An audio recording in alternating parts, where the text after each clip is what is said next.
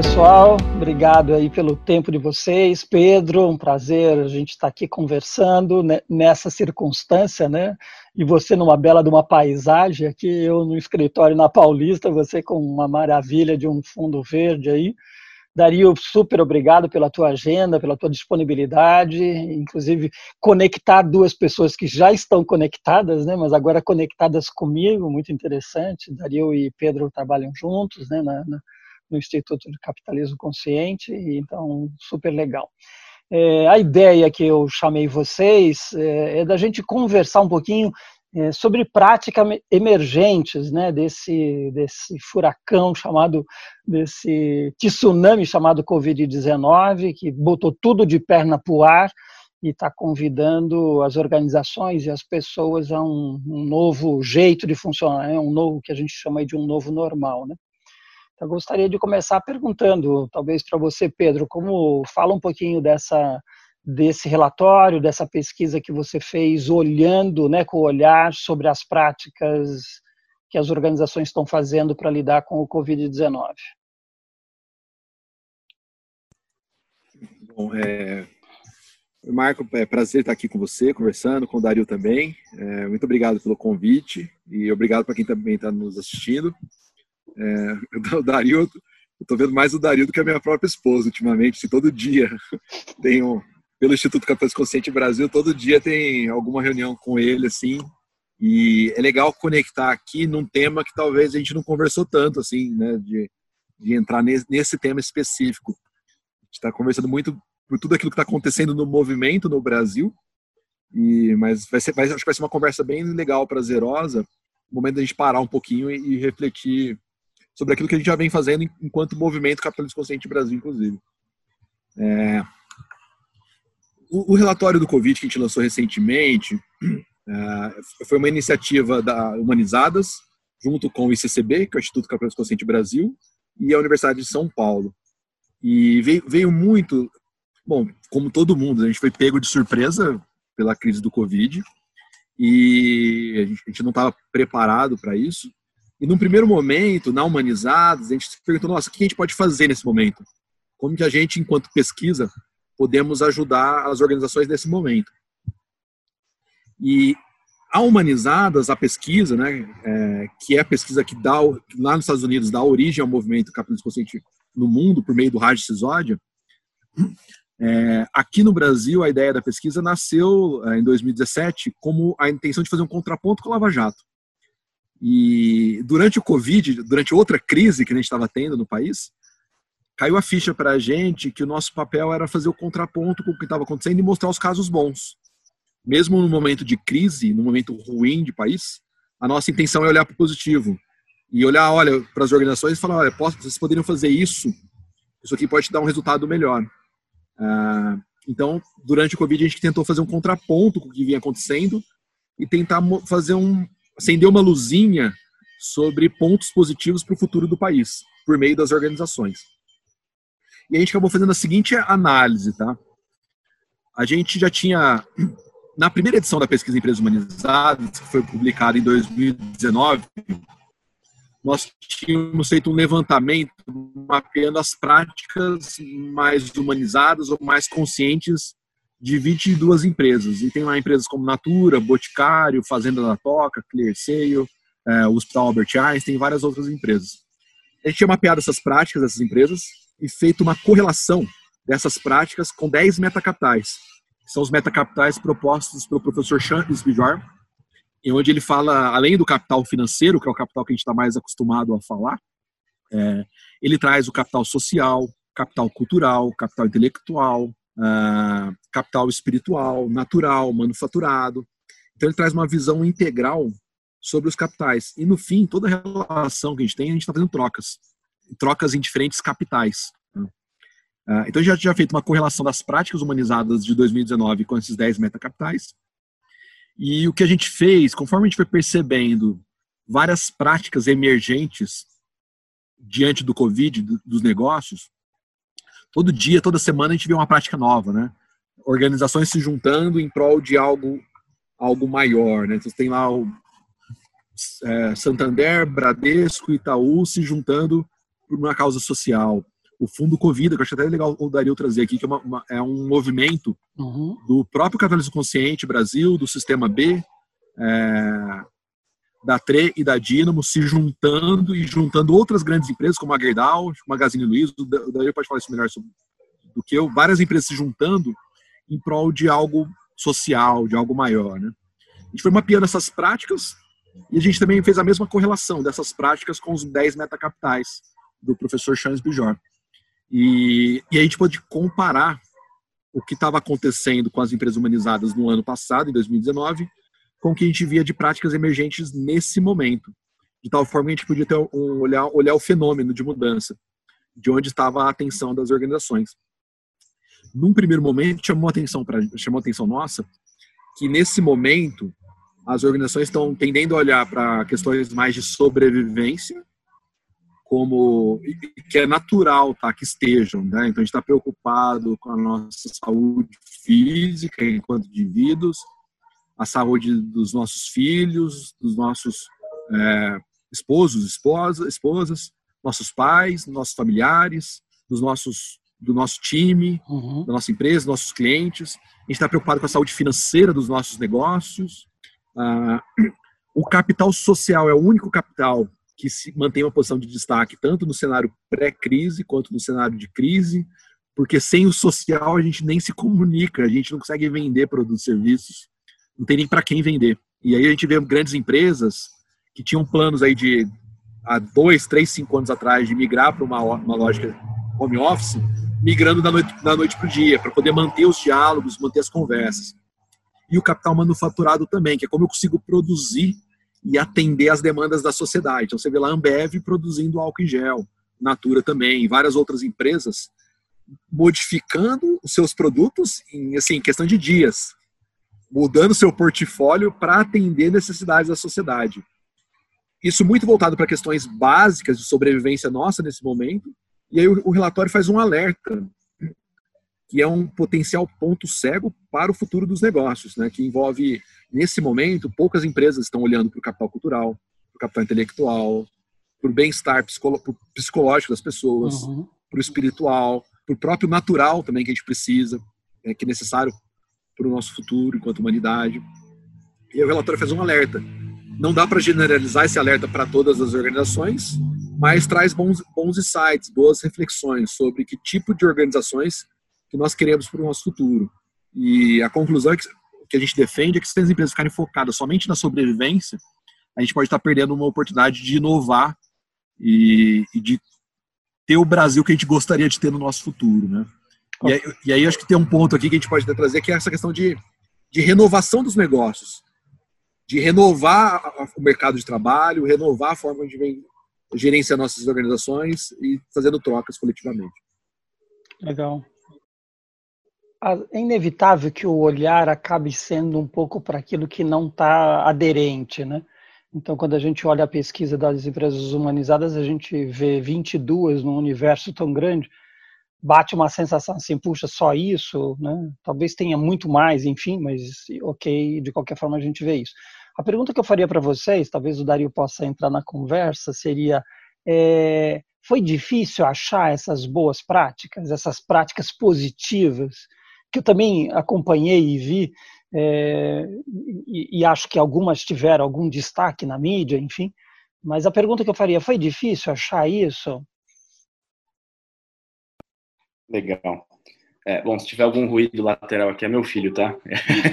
Normal. Ele, tá, eu tava num, num, num call agora, eu tive que sair para ir atrás dele, tá? Enfim, meio, meio caótico, perdão.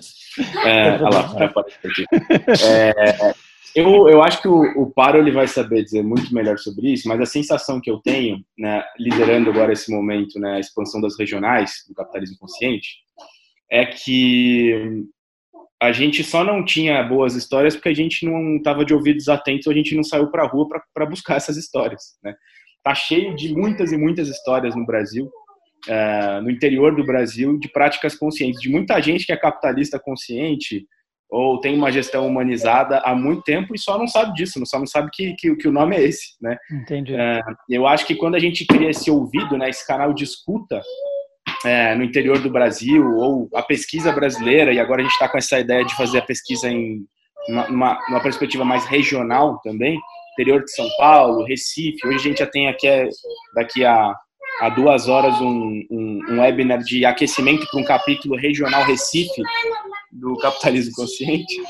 E, e, e, quando a gente cria esse movimento, a gente está basicamente colocando o nosso ouvido à disposição para escutar o que essa comunidade tem a dizer né, sobre isso. É, e, e, e, acho que a, a, intenção de expansão, sei lá, da pesquisa a partir de 1.115 empresas para 3.500, que é o nosso alvo para esse ano, é, não tem só a ver com ampliar esse olhar Brasil para mim, tem a ver com essa é, é, ampliação do olhar regional. Né, Perfeito, legal. É, então, a gente está, por exemplo, aqui com Sorocaba. Né? Hoje eu estava com um papo com os empresários de Sorocaba, aqui pertinho de onde eu moro.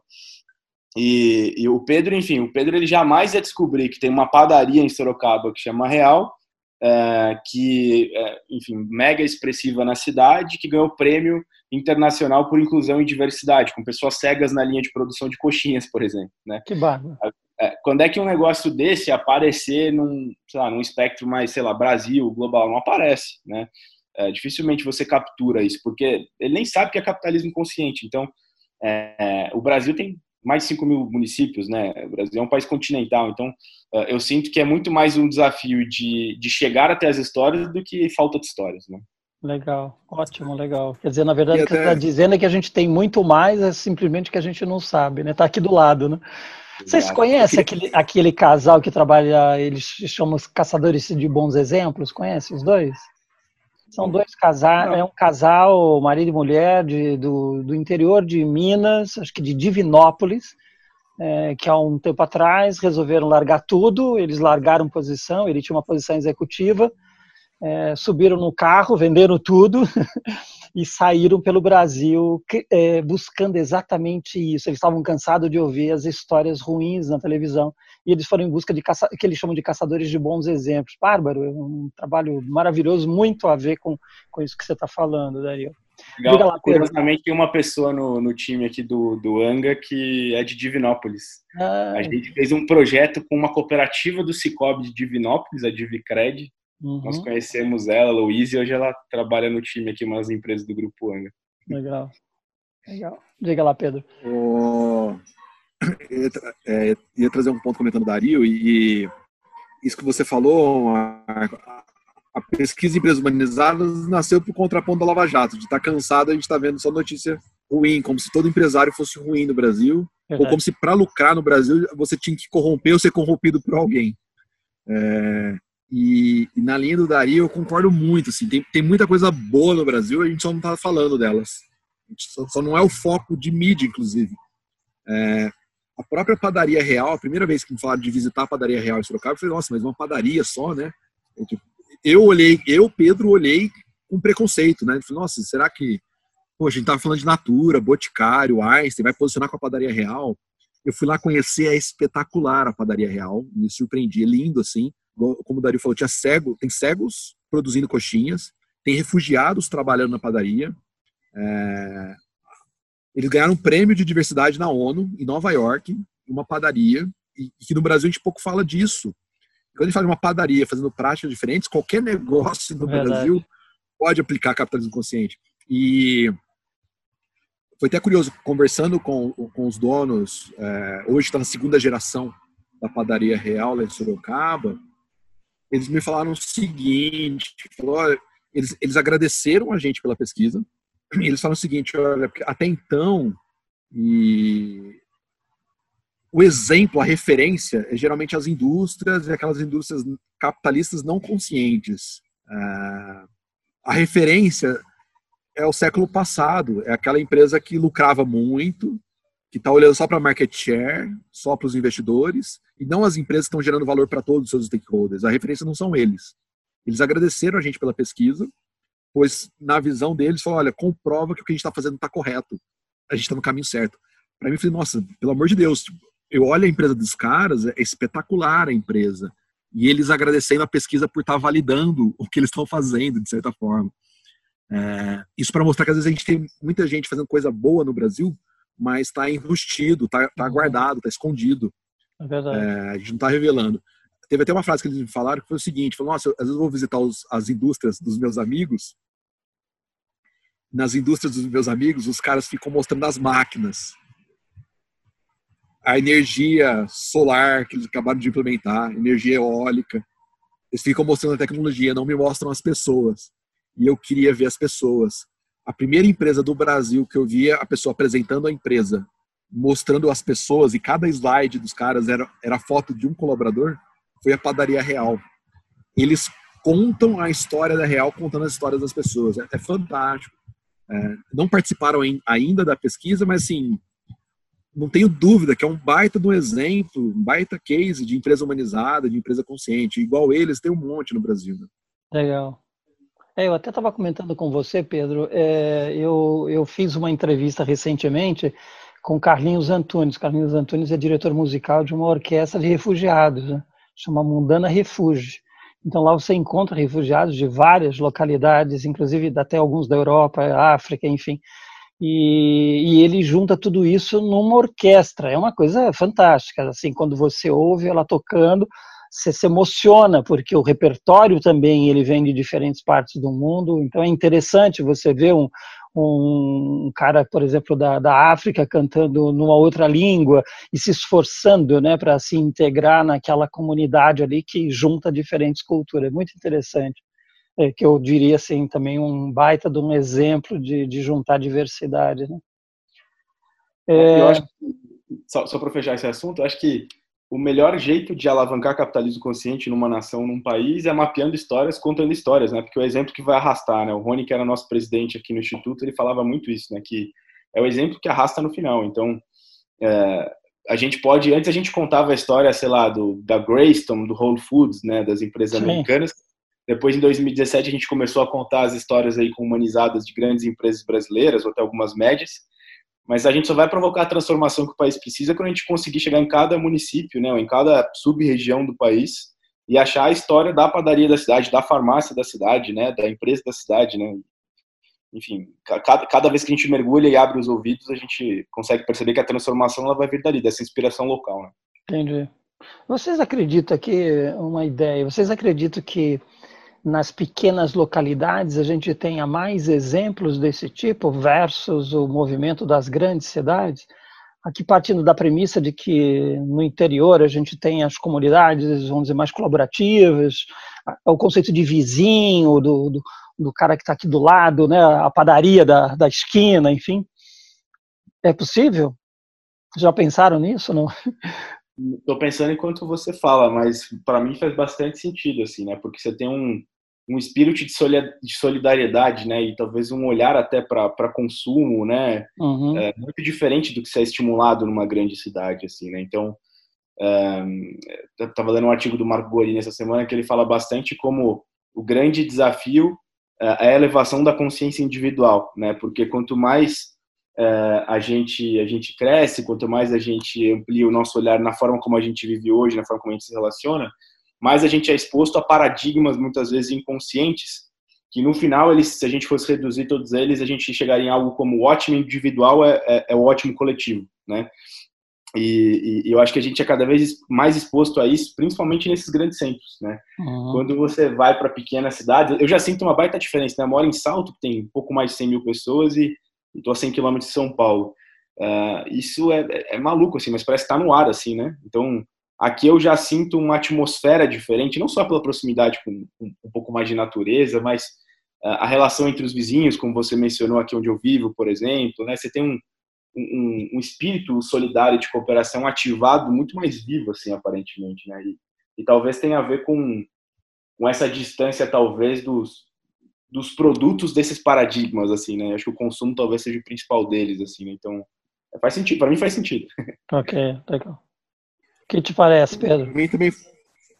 É a primeira vez que estou pensando nisso. É, a princípio faz sentido sim. E eu, eu, eu, enquanto pesquisa, sinto que nos próximos dois anos, com a expansão da pesquisa e a expansão do próprio movimento capitalismo consciente nas regiões do Brasil, a gente vai poder ter base de comparação. Até para trazer números e fatos é, explorando, mas a princípio faz bastante sentido. Fiquei lembrando aqui é, a minha esposa é bióloga e ela, e ela é de Minas Gerais. Ela, ela nasceu em Cordesburgo. que é a cidade do, do Guimarães Rosa, é pertinho de BH e tem 8 mil habitantes. E quando eu vou lá visitar a família dela, né? Tem só para trazer uma história de, de contexto, né? É, quando acaba a água na casa, você tira o filtro e vai numa casa que tem um poço artesiano, vai lá e enche de água. É, e a cidade faz isso. Eu era lá, eu de fora, né, de, é, moro em São Carlos, hoje eu tô aqui em Franca, interior de São Paulo. Chegando lá, você entra, você abre o portão da casa da mulher, entra, enche o, o galão de água e vai para casa tomar água. E assim, a casa dela tá aberta, qualquer pessoa pode entrar lá e pegar água. Não tem assalto, não tem nada. Então tem um senso de colaboração, de troca, um senso maior de comunidade. É, até lembro a minha, a minha, sogra, quando ela viaja, vem, vem para São Paulo, ela deixa a chave da casa com a vizinha que cuida da casa dela. Essas coisas a gente só vê no interior, né? Então eu diria que o, o senso de solidariedade, de, de, viver em comunidade é, é muito maior, né? É, eu não sei vocês, mas eu nesse momento estou evitando comprar produtos de grandes fornecedores e tem uma tem redes de pessoas que trazem uhum de pequenos agricultores que trazem alimentos agrícolas, leite, queijo. A gente troca um WhatsApp e a pessoa, os é produtores é locais, é. os produtores locais trazem, né? Eu acho que tem uma coisa que reforça isso que vocês estão falando, que é o próprio fenômeno do cooperativismo, né? O cooperativismo, que talvez seja uma das maiores práticas de economia solidária que a gente tem no Brasil, é verdade. que na, na vertical financeira já responde por 5% do capital do país, né, do fluxo de capitais, uh, ele é um fenômeno do interior. Né? Hoje ele, ele, ele alcançou as grandes cidades, as capitais do Brasil, mas ele é um fenômeno do interior, né? das pessoas se juntando, montando a cooperativa, né? uma cooperativa de consumo, uma cooperativa de crédito, para poder fazer girar a economia local de maneira é. absolutamente solidária e colaborativa. Né? É, é, eu quando conheci mais a fundo, até por um trabalho que eu fiz na, na, no Cicred, né, e eu conheci, entendi o movimento deles e a prática e exatamente com profundidade o que é, eu fiquei encantado com o projeto. Falei, nossa, que coisa maravilhosa e, e, e uma vontade de aderir, né, assim, de participar desse movimento e fazer parte desse movimento. Super. Quando a gente conheceu, a gente teve muita sinergia com o Cicobi por anos e agora a gente também está fazendo algumas coisas com o Cicred lá no Anga. É, mas quando a gente conheceu, eu virei cooperado, depois a gente cooperou todas as empresas do Anga, agora eu entrei no Instituto, a gente cooperou o Instituto também. Legal. É, basicamente no movimento de coerência mesmo, né? De fazer é. esse capital é, alimentar algo que é regenerativo. Né? Legal. Deixa eu fazer uma pergunta para vocês. Nesse, eu acho que você começou falando disso, que era um pouco o olhar, o olhar das práticas, e você constata, Pedro, que de fato nesse momento as organizações estão olhando com um pouco mais de, de, de foco para a sobrevivência, né, para a saúde das pessoas, para a saúde financeira, o bem-estar dos colaboradores. E, e assim, é, a gente já começa a perceber é, um, um, sinal de movimento, né? Como eu comentei com vocês na, nas conversas que eu tive, né? Então, por exemplo, o pessoal que está em Viena, que está na Suíça, enfim, é, eles estão já começando a, a, se movimentar, né? Viena, por exemplo, parece que voltou já na semana passada com uma série de protocolos de como é que eles vão se relacionar, enfim. É, o que eu queria perguntar para vocês é é, como nessa pesquisa vocês identificaram o olhar para essas questões que a gente vai viver ali na frente? É, não só de, de, distanciamento físico, né, não só essas questões sociais, mas também as questões psicológicas, a questão da cultura, a questão da espiritualidade, a questão de olhar para o futuro mesmo, né? Porque mais do que nunca a gente viveu a volatilidade, né, no, no dia para a noite, literalmente, mas eu quero crer que a gente vai continuar olhando dessa maneira, né? Porque a gente agora tem certeza de que é, nada é permanente, né? Amanhã pode aparecer, sei lá, um vírus ou alguma outra coisa que a gente que é improvável neste momento, mas que pode modificar. Então, a pergunta que eu faço para vocês é: como é que está hoje o olhar das organizações para esses eventos improváveis e, e, como eu lido com o desenvolvimento, né, com a evolução, com o futuro mais positivo? Né?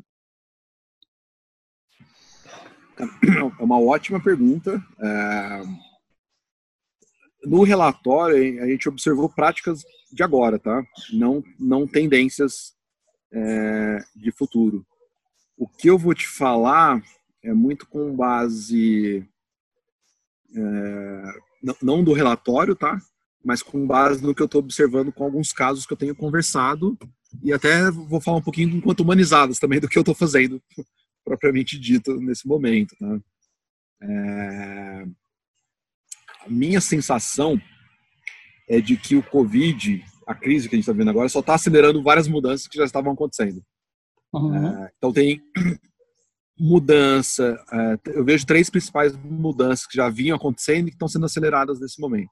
Primeira mudança, uh, mercado de trabalho. Então, molecada que está em casa agora está pensando em que startups que eles vão abrir, que negócios novos que vão ser gerados e muito em função das necessidades da sociedade nesse momento. Então, daqui a pouco a gente vai ver diferentes startups nascendo com outra pegada. Uh, Segunda mudança, hábitos de consumo vai acelerar, consumo cada vez mais local, mais próximo de alguém que eu conheço, de alguém que eu, de alguém que eu conheço, alguém que eu confio, que eu sei que não vai me trazer nada contaminado, de alguém que compartilha dos mesmos valores que eu. Não vou entrar em questões políticas, mas uhum. é, eu vou evitar as questões políticas, mas assim, em São Carlos algumas lanchonetes se posicionaram, colocaram cartazes a favor de um ou de lado de um determinado lado político, de esquerda ou direita, dois dias depois pediram desculpa para todo mundo, porque as pessoas pararam de comprar os, produtos deles. Então, mudanças do mercado de trabalho, mudança de hábitos de consumo e mudanças de hábitos de investimento. O Convida, para mim, é um ótimo exemplo de mudança de hábitos de investimento. Nesse momento, você tem grandes empresas, um pool de empresas, investindo em empresas, não pelo retorno financeiro, mas pelo impacto que elas vão gerar na sociedade. Uhum. Então, essas três mudanças, para mim, o Covid só acelera e já vinham acontecendo. A gente já cita elas na pesquisa de empresas humanizadas. E aí, como reagir a isso? Eu vejo empresas reagindo de formas bem diferentes. Tá? Pelo, eu vou falar muito pelo contato que eu estou tendo com as empresas é, nas conversas para essa, edição, essa segunda edição da pesquisa de empresas humanizadas. Tem empresas que estão, vou dar um exemplo, estão postergando as suas avaliações para mais perto do final do ano, para querer passar esse momento e ouvir os seus funcionários depois, o que está ok, acho que é prioridade de cada um. Tem empresas que estão pedindo para ser avaliadas já. Grandes empresas humanizadas falam, eu quero ser avaliada agora, Pedro, porque eu quero ouvir os meus stakeholders, quero ver a necessidade deles já, para poder responder rapidamente à necessidade deles. Eu não tenho dúvida que as empresas vão ser mais inovadoras. Que quem está ouvindo os caras agora, entendeu? Elas vão ter mais tempo. Enquanto uma empresa vai ser avaliada lá em dezembro, tem empresa que está sendo avaliada já. Ela tem aí pelo menos cinco, seis meses na frente de ter ouvido essas pessoas que ela vai poder estar tá pensando e ela vai em janeiro ela já está ela já está executando as mudanças dela, enquanto a outra vai estar tá entendendo o que está acontecendo. Então eu vejo que quem se antecipa sai na frente, vai inovar mais rápido. E aí eu vou, vou trazer, um, só para encerrar minha fala, vou trazer o meu próprio exemplo, enquanto humanizadas, que nesse momento a gente está captando é, 1 milhão, 1 milhão e 300 de investimento para humanizados, o Grupo Angra do Dario é um dos investidores, Capitalismo Consciente também é um outro, um outro investidor, tem mais investidores anjos por trás. E no momento de crise a gente parou para pensar, nossa, será que a gente está fazendo o correto, né? Tipo, nesse momento de crise, captando investimento e investindo no futuro, né? E, e aí vem um senso de que é a minha vontade, a minha energia, a minha alma e de quem está junto, o Dario uma das pessoas que está junto nesse investimento, é a nossa vontade, é, é, o, é um chamado, entendeu? É mais do que uma oportunidade, é algo que vem de dentro, é uma energia, uma vontade de contribuir, de fazer isso. Se eu estivesse ganhando na Mega Sena, eu estaria fazendo o que eu estou fazendo nesse exato momento. Eu estaria investindo na humanizada nesse momento. Então, mais do que olhar para as oportunidades, é olhar o que a gente quer fazer. Que mudança que a gente quer provocar no mundo. E colocar energia nossa para isso acontecer. Legal. Eu diria que tem vários tipos de Deixa só, antes comportamentos do, forma de reagir. antes do Dário responder, eu queria só pegar uma. Você usou num determinado momento, Pedro, uma palavra que me tocou, que é alma. Né? É, é só uma, uma provocação e ao mesmo tempo queria te ouvir como é o teu discurso hoje é, para os executivos frios e calculistas né, que a gente tem, é, que estão sentados nas, nas cadeiras. Está é, é, tá, tá mais fácil hoje falar de alma e falar de disso, de espiritualidade, enfim? Eu diria que comparado a dois, cinco, dez anos atrás é mais fácil. É mais fácil. O Grupo Anca pode fazer um festival chamado Alma, né? É, comparado a 5, 10 anos atrás, é mais fácil falar isso. Porém, depende de, do nível de consciência e, uhum. de, de, cada pessoa, né? Mas o conceito alma, hoje pode falar de propósito, ou de uhum. espiritualidade, ele toca as pessoas de diferentes formas. Pode é falar de orgulho, o que te orgulha. A gente pode perguntar para as pessoas o que te orgulha uhum. a fazer Legal. uma empresa. Ou, ou perguntar como, como que você honra a sua família toda vez que eu penso, eu, Pedro, em honrar os meus avós, as pessoas, as gerações anteriores, eu me conecto com a minha alma, com a minha essência, Verdade. com algo muito maior. Então, eu diria que a gente também tem. Acho que vai, depender do nível de consciência e maturidade de cada pessoa. Hoje está mais aberto para isso. E eu acho que também a gente tem que adequar o nosso discurso para encontrar a pessoa no estágio dela, né? E, e eu acredito que todo mundo tem alma, todo mundo está aqui para algo maior, né? Que talvez não tenha consciência disso ainda. Verdade. Legal. Obrigado, Pedro. Daria, você ia falar? Ia, ia reforçar algumas falas do Pedro aí, até com dado, né? Então, eu tenho falado bastante. Quando me perguntam sobre empreendedorismo, eu tenho usado um dado da Fundação Kaufman, que é de 2009, né? Que é, observou ali o que aconteceu depois da, da crise subprime de 2008. É, e hoje a gente tem 57% da Fortune 500 é, fundado naquele período de recessão, né? Então, é, de fato, nesse momento, muita gente vai morrer, infelizmente, e muita gente vai nascer. É, e é, acho que a gente tem a esperança de que quem for nascer agora já nasça ancorado nas dores sociais e ambientais e nessa, em conceitos de um novo capitalismo, de uma nova economia, né? Até para ter mais longevidade organizacional, né? A Luiz Helena Trajano tem reforçado muito essa fala, né? De que, e, e a gente como instituto defende isso, Humanizadas também, de que empresas que ah, continuam só focando no acionista, elas não têm talvez mais de duas décadas de, de existência aí pela frente, né? É, a gente está muito agarrado nessa nessa crença, né? Eu acho que também tem uma perspectiva que, para mim, ela é muito forte, que é a da transição cultural, né? Então, é, de cultura organizacional mesmo. Acho que é, a, a, a, migração para o trabalho remoto, né? A gente está vendo aí um monte de exemplos de empresas que já anunciaram que não voltam mais esse ano ou ano que vem, né? A própria XP estendeu até o final do ano, Google, Facebook, Twitter, algumas já dizendo que talvez até o final do ano que vem, e, enfim. É, escritórios, escritórios vão virar espaços de encontro e, e, e, acho que a gente vai ter uma adesão massiva ao, ao home office. É, mas eu chamo a atenção para o que está por trás disso, né? Porque ferramenta de teletrabalho, a gente já tem muita coisa, é, bacana, tem um lance de adequação, né, de onboarding nesse mundo do teletrabalho, então acho que ele vai ser natural e vai ser acelerado, mas eu acho que o que sustenta um bom trabalho remoto tem a ver com cultura consciente, porque é muito difícil se manter competitivo uh, se você não confia nas pessoas. Uh, se você tenta exercer um grau de comando e controle muito forte, né, em paradigmas talvez um pouco aí mais mais antigos de gestão, uh, nesse novo contexto de mundo, é, fica muito difícil, né, de você controlar as pessoas na casa delas, à distância, né? Você começa a criar uma série de novos mecanismos para fazer isso e você vai perder agilidade, capacidade de pivotar é, no seu negócio. Então, acho que o, o, as máximas né, de autonomia, transparência, confiança, que sustentam até novos sistemas de gestão né, mais sociocráticos, holocráticos, enfim, de, de distribuição de poder né, no final do dia, para mim, eles são a nova, a nova grande tendência uh, e o novo grande desafio também, né? Porque quem já tinha isso dentro da cultura de alguma forma, esses princípios, para você estruturar e se transformar isso num, num, modelo de trabalho, é menos complicado do que para quem tinha cultura desalinhada completamente com essa cosmovisão de gestão. Uhum. Uh, então, eu acho que essa transição ela é muito relevante também. A gente, como, como o Anga nasceu já sociocrático né, em 2016, quando deu o boom do Covid, que, sei lá, empresas com 8, 10 mil funcionários tiveram que pôr todo mundo em casa em uma semana, a gente cansou de fazer live, Zoom com executivos, executivas, vice-presidentes de empresa, querendo entender como é que a gente trabalhava.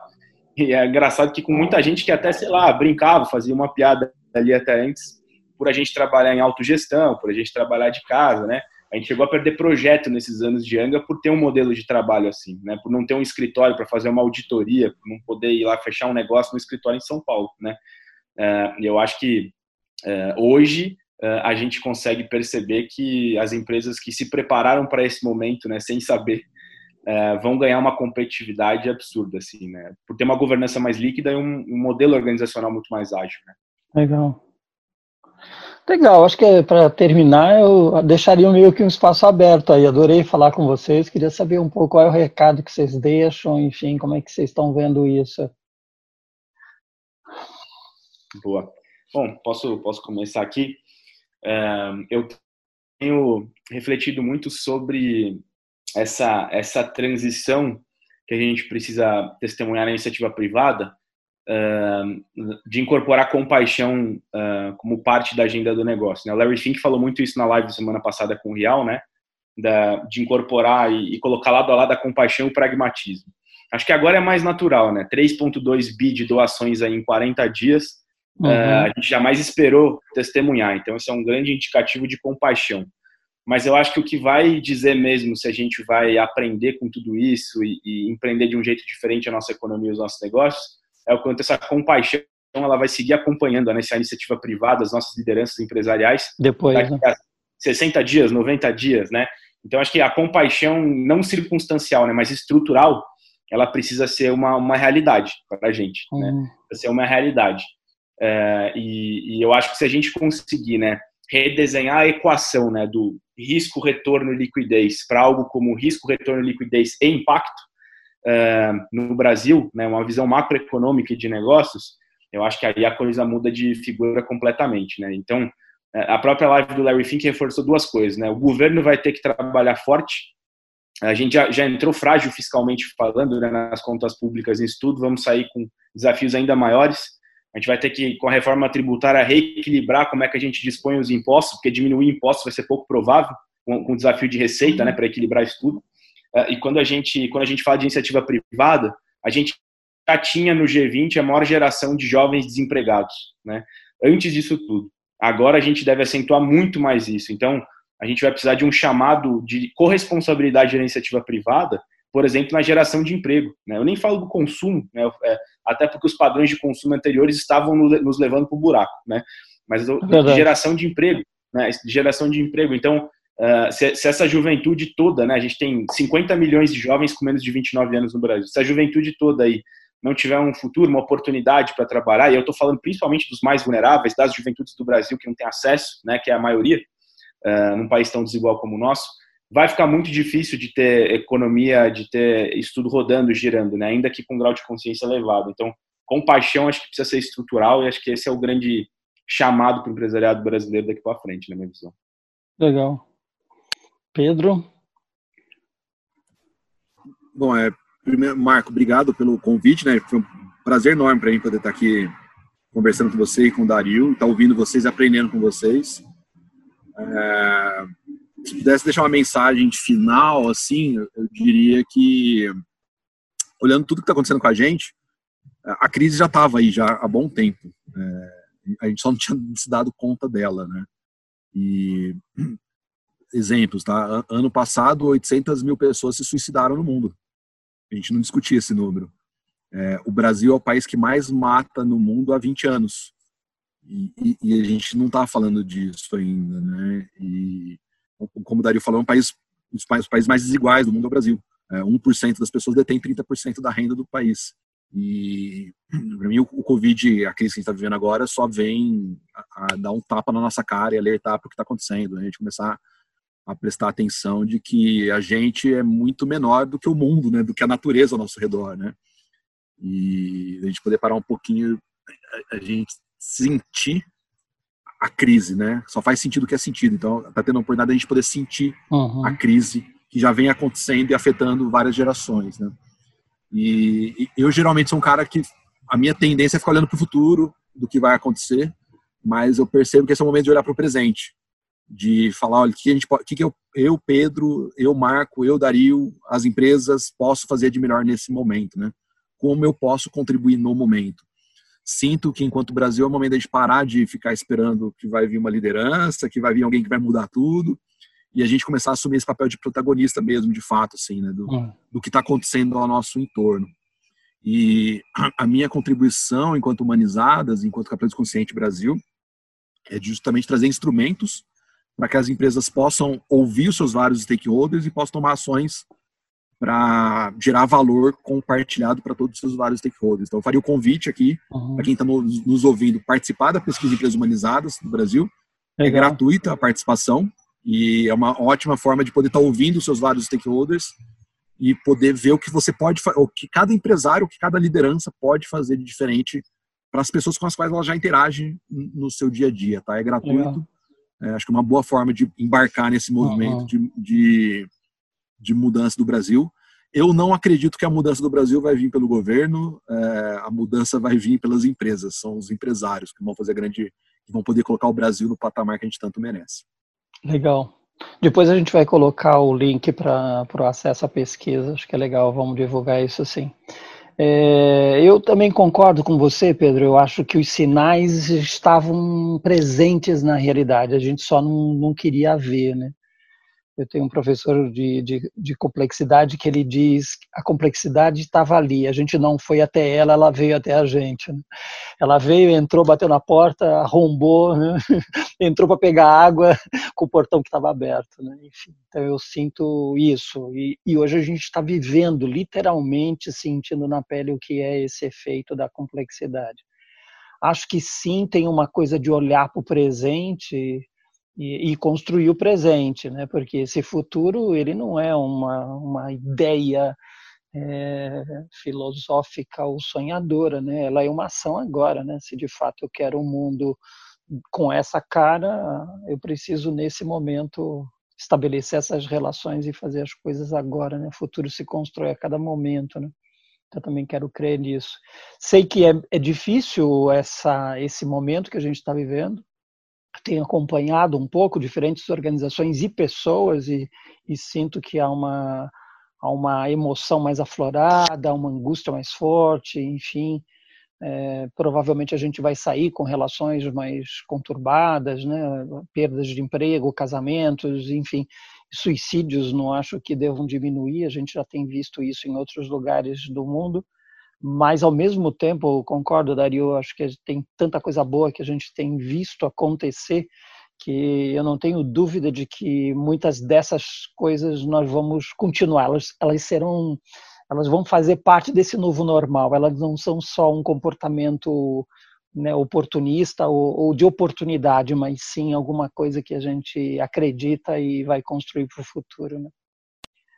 Muito obrigado aos dois, super legal. Nossa, fiquei muito lisonjeado, muito gratificado e muito orgulhoso de vocês terem aceito esse convite.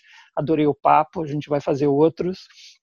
E acho que tocar em temas tão, tão fantásticos e, e, e principalmente o que eu adoro, adoro na, nessa linha que eu comecei a tomar contato de alguns anos para cá, é, é, começar a olhar o copo, o copo bonito, né? o, o lado bom das coisas. É, há, um, há um tempo atrás, quando eu falei da, dos caçadores de bons exemplos, eu estava dividindo um palco numa palestra de um, de um congresso e eles também faziam parte, eu conheci os dois, foi uma, uma experiência muito fantástica, porque é justamente isso, um olhar muito positivo e capaz de encontrar outras coisas legais desse mundo para poder é, criar narrativas e compartilhar e dividir com as pessoas. Né?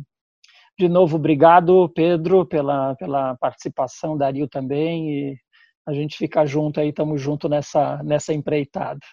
Valeu, Marcos. Agradeço Legal. demais aí. E desculpa aí a aparição, participação especial do Miguel. Não, foi ótimo. Foi ótimo. Faz parte do negócio. Legal. Obrigado. Obrigado, Marco. Obrigado, obrigado, Dario.